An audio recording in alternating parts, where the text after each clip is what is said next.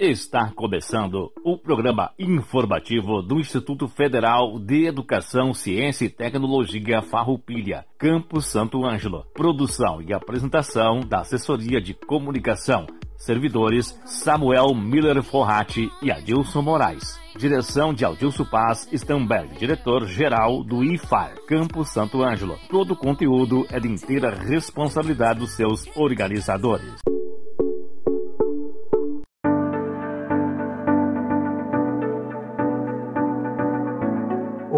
20 de abril de 2021, estamos iniciando mais um programa informativo do IFAR Santo Ângelo. Uma boa tarde à comunidade do IFAR, uma boa tarde aos nossos alunos, aos nossos colegas servidores e demais ouvintes. O programa informativo do IFAR vai ao ar todas as terças-feiras, das 13 horas às 13 horas e 30 minutos, aqui pela Rádio Com FM 98.5. Datas comemorativas. Dia 21, o Dia de Tiradentes é comemorado em 21 de abril e é considerado o feriado nacional do Brasil. Esta data homenageia a figura do herói nacional Joaquim José da Silva Xavier, popularmente conhecido por Tiradentes, referência ao seu ofício de dentista. Dia 22. O Dia do Descobrimento do Brasil não é feriado nacional. Esta data marca a chegada dos navegadores ao território nacional pela primeira vez no ano de 1500 Dia 22 é comemorado também o Dia da Terra. Também no dia 22, o Dia Nacional da Tortura. Espero que não seja comemorado, e sim que seja lembrado do que não se deve fazer. Dia 23. O Dia Mundial do Livro, ou simplesmente Dia do Livro, é comemorado anualmente em 23 de abril. Temos neste mesmo dia o Dia Nacional da Educação de Surdos. Dia 24 é comemorado o Dia do Chimarrão. O chimarrão é considerado um dos principais símbolos da cultura gaúcha, visto que não apenas como uma bebida de paixão entre os sulistas do Brasil, mas também como um importante conector social. O ato de tomar o mate, como se diz no Rio Grande do Sul, pode ser interpretado como um convite social, visto que o chimarrão é uma bebida normalmente apreciada e compartilhada em grupos. Temos também no dia 24 o Dia Internacional do Milho, o Dia Nacional da Família na Escola e o Dia Nacional da Língua Brasileira de Sinais. Notícias: O IFAR realizou no último dia 15 o evento virtual de posse da gestão 2021-2025 do Instituto Federal Farroupilha. Assim, o professor Adilson Stamberg tomou posse como diretor-geral do IFAR Campus Santo Ângelo. Temos também hoje aqui a nossa colega Aline da coordenação de assistência estudantil falando para nós sobre os editais que a assistência proporciona a toda a comunidade escolar. Boa tarde a todos os ouvintes da Rádio Com. O meu nome é Aline, eu sou assistente de alunos e no momento eu estou na coordenação da assistência estudantil que é um setor do IFAR que busca fornecer igualdade de oportunidades entre os estudantes e contribuir assim para sua permanência e êxito na instituição. Por isso, hoje eu quero trazer para vocês informações sobre os editais de auxílios financeiros da assistência que estão com inscrições abertas e que são voltados para alunos que estão em condições de vulnerabilidade. Então, nós estamos com dois editais abertos. Um deles é o edital para o auxílio inclusão digital que é destinado aos estudantes com renda familiar per capita de até um salário mínimo e meio, para que eles possam ter acesso aos meios que promovam sua inclusão digital, né? E com isso possam realizar as atividades acadêmicas.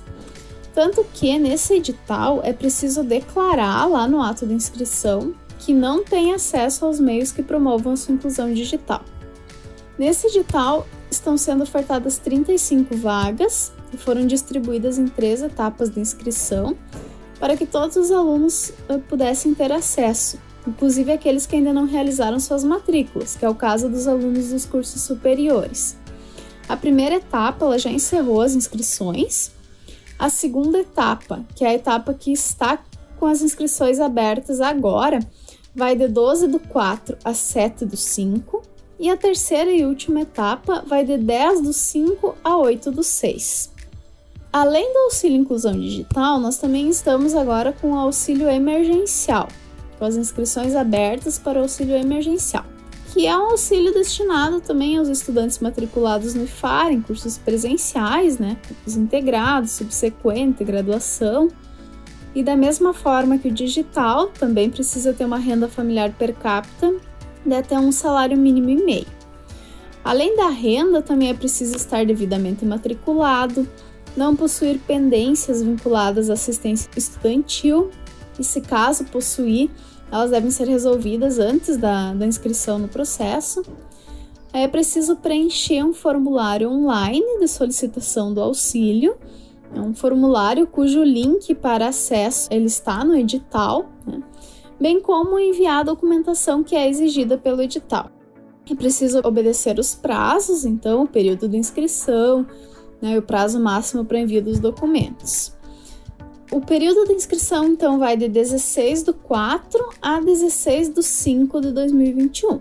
Então, tem até 16 do 5 para enviar o formulário e a documentação. No dia 18 sai a publicação da lista de inscritos. No dia 21 do 5 sai a publicação do resultado final. Então, qualquer dúvida que os estudantes tenham, elas podem ser encaminhadas por e-mail para o e-mail caeauxilios.san@iffarroupilha.edu.br. Ou vocês também podem nos contatar por telefone, WhatsApp, pelas redes sociais, que o servidor que atender vocês vai direcioná-los para assistência estudantil.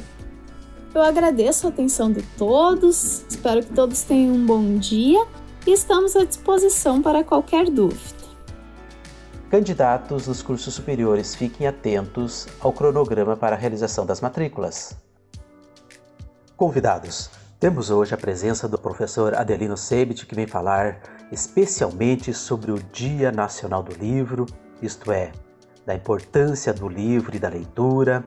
Temos também a colega Liciara nossa colega intérprete de Libras do IFAR Santo Ângelo, representando as colegas da CAI, que é a Coordenação de Ações Inclusivas, que falará sobre o Dia Nacional da Educação de Surdos e do Dia Nacional da Língua Brasileira de Sinais.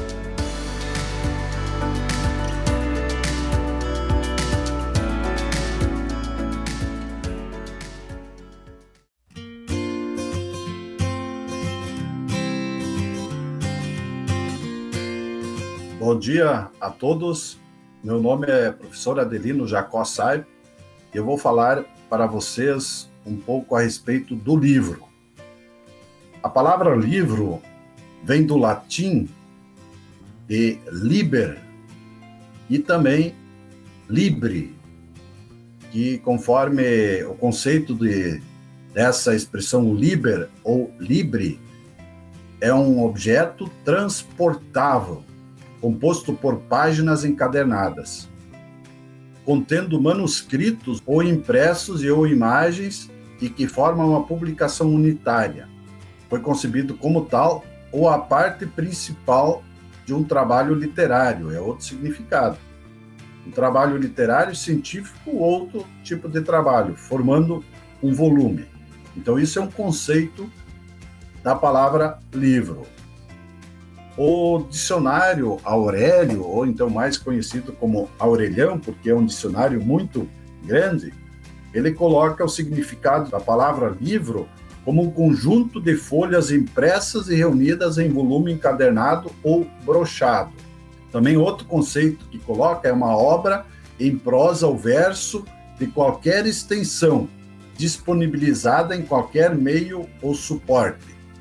Um exemplo pode ser um livro bem escrito e também podemos ter como exemplo um livro eletrônico, né, que aparece como exemplos lá no dicionário Aurelião. Também o Aurelião ainda coloca que é uma divisão menor contida numa obra maior. Então, por exemplo, na Bíblia tem o livro dos Salmos. Então, toda a Bíblia reúne vários livros e essa parte que trata dos Salmos é o livro dos, dos Salmos. Dentro da literatura, o que significa livro? É a divisão de uma obra, especialmente de uma epopeia. Então, a epopeia sempre é, trata de um fato grandioso, né, onde tem heróis, onde tem algum povo. Também caderno de registro das operações comerciais de alguma coisa. Aí, nesse sentido, nós temos o livro caixa, né, que é o registro de uma empresa, de uma firma, né, no caso. E no sentido figurado, o livro, segundo Aurélio, é um conjunto de saberes usado como instrução ou como fonte de ensino. Livro de sabedoria. Temos também na Bíblia lá o livro de sabedoria, que é o livro de ensinamento, né, que ensina uma série de questões. E o Aurélio também coloca que dentro da etimologia da palavra, quer dizer, a origem da palavra, a palavra livro, como nós já falamos lá antes no conceito, ela vem de liber ou libre do latim. Nós temos também algumas outras expressões é, que têm a palavra livro. Algumas são conhecidas e outras nem tanto. Por exemplo, o livro também muitos dizem como alfarrábio, um alfarrábio, que é a mesma coisa que um livro, ou então um calhamaço. Muitas vezes nós, nós usamos essa expressão calhamaço no sentido que é um calhamaço de folhas, quer dizer, são um grande é, volume de folhas. Então, geralmente, calhamaço, ele tem o conceito de livro, mas muitas vezes no sentido de um livrão. E talvez o menos conhecido, o sinônimo menos conhecido da palavra livro é cartapácio, que também representa um sinônimo de, de livro. Aí nós temos também outras informações a respeito do livro. Então, a classe gramatical, substantivo masculino. Então, vejam, é engraçado. Dentro da definição do livro, é, ele é apresentado como um substantivo masculino, inclusive o livro. Só que nós temos muitas palavras que têm o masculino e feminino é, que formam um conjunto. Aqui, no caso, nós não temos essa situação, porque não existe a palavra o livro, a livra. É, o livro é somente masculino, a não ser livra, no, no, no sentido de livrar. Me livra deste insucesso, me livra deste mal. Né? Então, no, no, no, sentido de livrar, que é o, que é o verbo né, que é usado é, na primeira pessoa do presente indicativo. Quantas sílabas tem a palavra livro? Essa é fácil, duas sílabas. Livro livro. E o plural de livro é livros. E já vimos, então, que a palavra livro é, uma, é um substantivo masculino, portanto, não tem feminino de livro, não tem, não existe a palavra livra no caso. Nós temos também uma importante citação ou um fragmento do, de Mário Quintana que diz o seguinte, onde tem a palavra e a expressão livro. No fim, tu has de ver que as coisas mais leves são as únicas que o vento não conseguiu levar. Um estribilho antigo, um carinho no momento preciso, o folhar de um livro de poemas, o cheiro que tinha um dia o próprio vento. Então, a importância do livro, segundo aqui esse fragmento do grande poeta Mário Quintana, né, o nosso poeta gaúcho que viveu num hotel em Porto Alegre.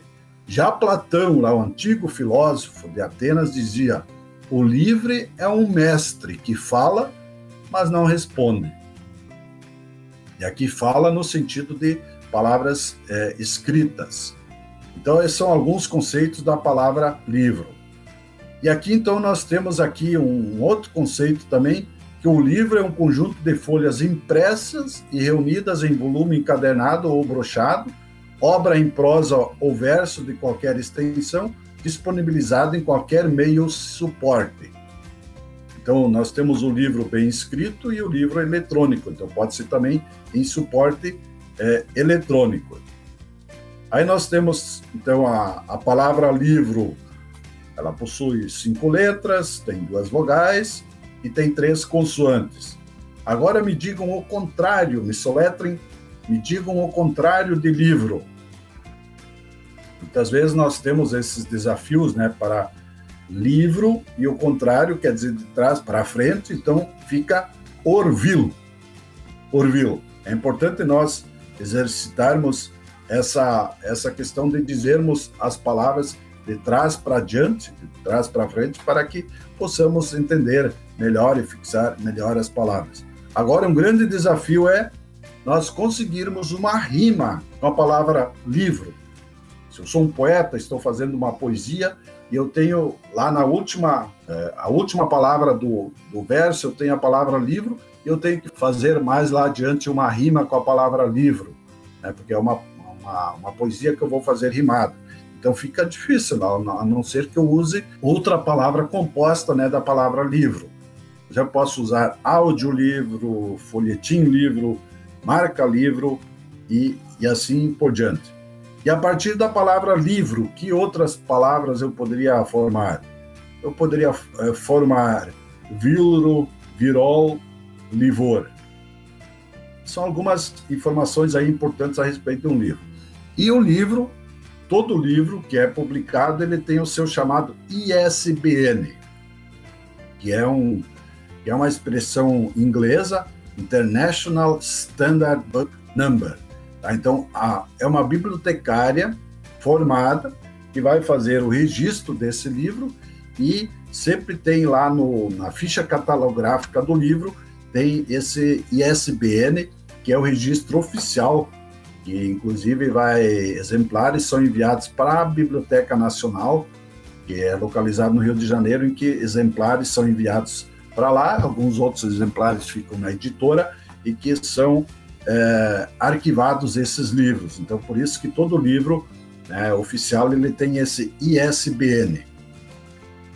Nós temos também os chamados hoje, os chamados e-books, né, que são livros eletrônicos. Então se lê muito hoje, não somente o, o livro físico em papel, né, em brochura em papel, mas também nós temos os, os livros é, eletrônicos. Por outro lado, nós também temos, além dos livros eletrônicos, os e-books, nós temos os livros com áudios. Eu posso ouvir esses livros. Inclusive, até existem algumas táticas de que se eu quero é, com mais rapidez ouvir um livro, né, que são livros com áudio, eu vou aumentando a velocidade do livro. Então, de repente, um livro que eu levaria, é, digamos, quatro horas para ouvir, eu posso ouvi-lo em três horas ou duas horas se eu aumentar a rapidez com que é narrado esse livro, mas, evidentemente, dentro da minha possibilidade de entender o que está sendo narrado.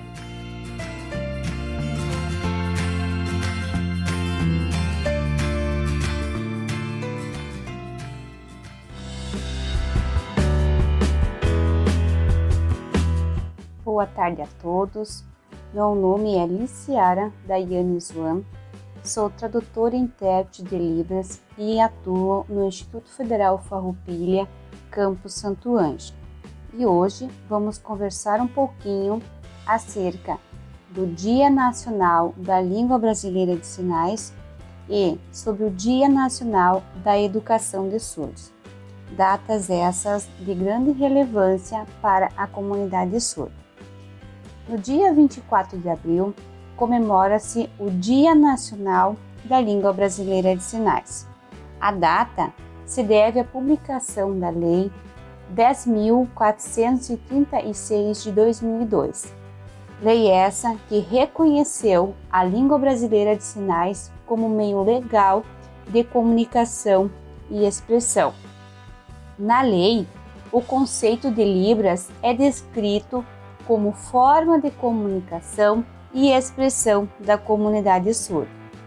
Esse dispositivo legal serviu de base para uma série de políticas públicas, como, por exemplo, a obrigatoriedade da inclusão da Libras nos currículos dos cursos de educação especial, fonoaudiologia e magistério dos sistemas educacionais federais, estaduais e municipais, entre outras conquistas para a comunidade surda. Mas qual a importância desta data? A importância desta data fica evidente, pois marca anos de lutas da comunidade surda. Assim, vemos que a data é sinônimo de vitória para os surdos. Para você ter uma ideia de como foi benéfica a criação da data, a partir da lei né, que instituiu uma série de políticas públicas foram desenvolvidas para beneficiar a comunidade surda, incluindo, por exemplo, a inserção do curso de graduação em Libras nas universidades públicas. Outro benefício do Dia Nacional da Libras é a divulgação, uma vez que as celebrações da data promovem visibilidade e servem de incentivo para que ouvintes também se dediquem a aprender a língua. Desse modo, eles podem ter uma boa comunicação com os surdos, que somam mais de 10 milhões no Brasil e mais de 360 milhões no mundo. Assim, a data ajuda na conscientização sobre a inclusão dessas pessoas na sociedade. Como você pode observar, o Dia Nacional da Língua Brasileira de Sinais tem um significado especial para a comunidade surda, porque representa uma grande vitória. Além disso, a data desempenha um importante papel na conscientização e tem colaborado para políticas públicas voltadas para a comunidade surda. No dia 23 de abril é o Dia Nacional de Educação de Surdos. Dados do censo de 2010 do Instituto Brasileiro de Geografia e Estatística, IBGE, mostram que 10 milhões de brasileiros têm alguma deficiência auditiva, o que representa 4,8% da população. A história mostra que a comunidade surda, desde a antiguidade, vive uma busca por reconhecimento e aceitação, e pelo direito de ensinar e de aprender. Hoje, a população surda conta com leis federais que versam sobre a importância da língua brasileira de sinais Libras, sobre o processo de inclusão do aluno surdo na rede pública de ensino e também sobre a formação que regulamenta a profissão do tradutor intérprete de Libras. O contexto histórico dos surdos percorreu um caminho de exclusão, depois de segregação, avançou para a integração e atualmente está no âmbito da inclusão. A língua tem um papel muito importante no desenvolvimento cognitivo de todo o sujeito. Imagina isso trazendo para o processo cognitivo do sujeito surdo, onde o som é inexistente e a alfabetização é extremamente visual. Então, quando há língua de sinais como primeira língua, o processo de aprendizagem acaba sendo normal, acaba fluindo. Além do processo de aprendizado e reconhecimento, que leva o aluno surdo a ser protagonista de sua própria língua e de sua cultura. No Brasil, os surdos só começaram a ter acesso à educação durante o Império, no governo de Dom Pedro II, que criou a primeira escola de educação de meninos surdos, em 26 de setembro de 1857, na antiga capital do país, o Rio de Janeiro foi quando o professor surdo Eduard Huth foi para a cidade a pedido do imperador. Com a fundação do Imperial Instituto de Surdos Mudos, como era chamado na época, se iniciou o processo de educação formal dos surdos no Brasil, que passaram a ter uma escola especializada para sua educação e oportunidade de criar a língua de sinais dos centros urbanos. Contudo, apenas em 2002, por meio da sanção da Lei 10.436, que a Libras foi reconhecida como meio legal de comunicação e expressão no país. A regulamentação ocorreu em 2005, quando um decreto presidencial incluiu, entre suas determinações, a inserção de Libras como disciplina curricular obrigatória nos cursos de formação de professores para o exercício dos magistérios médio e superior. Esse decreto previu ainda que a Libras seja ensinada na educação básica e em universidades por docentes com graduação específica de licenciatura plena em letras. A legislação determinou também que deve ser garantido por parte do poder público e, em geral, empresas concessionárias de serviços públicos formas institucionalizadas de apoiar o uso e a difusão de Libras como meio de comunicação objetivo. Após abordarmos um pouco do contexto histórico da Libras e da educação de surdos, gostaríamos de trazer um pouco do trabalho de inclusão dos surdos que vem sendo desenvolvido no Instituto Federal Farroupilha, campus Santo Ângelo, no decorrer dos últimos anos. Atualmente, em nosso campus, temos quatro estudantes surdos incluídos nos diferentes cursos que são ofertados pela instituição. Temos um aluno surdo no curso técnico em agricultura, um aluno no curso de licenciatura em computação e dois acadêmicos no curso de sistemas para a internet. E para propiciar a acessibilidade comunicacional a esses estudantes, contamos com quatro tradutores e intérpretes de língua de sinais, os quais acompanham os estudantes nas diferentes atividades que são desenvolvidas pela instituição, garantindo o acesso às informações por meio da Libras. Também são ofertados momentos de formação, projetos de ensino de Libras para a comunidade interna e externa com o objetivo de minimizar os reflexos no contexto inclusivo e comunicativo desses sujeitos na sociedade, entre outras ações com vistas a refletir aspectos relacionados à inclusão. Dessa forma, eu agradeço então a atenção de todos, agradeço também a oportunidade e o espaço de estarmos aqui fazendo essas reflexões. Um forte abraço a todos.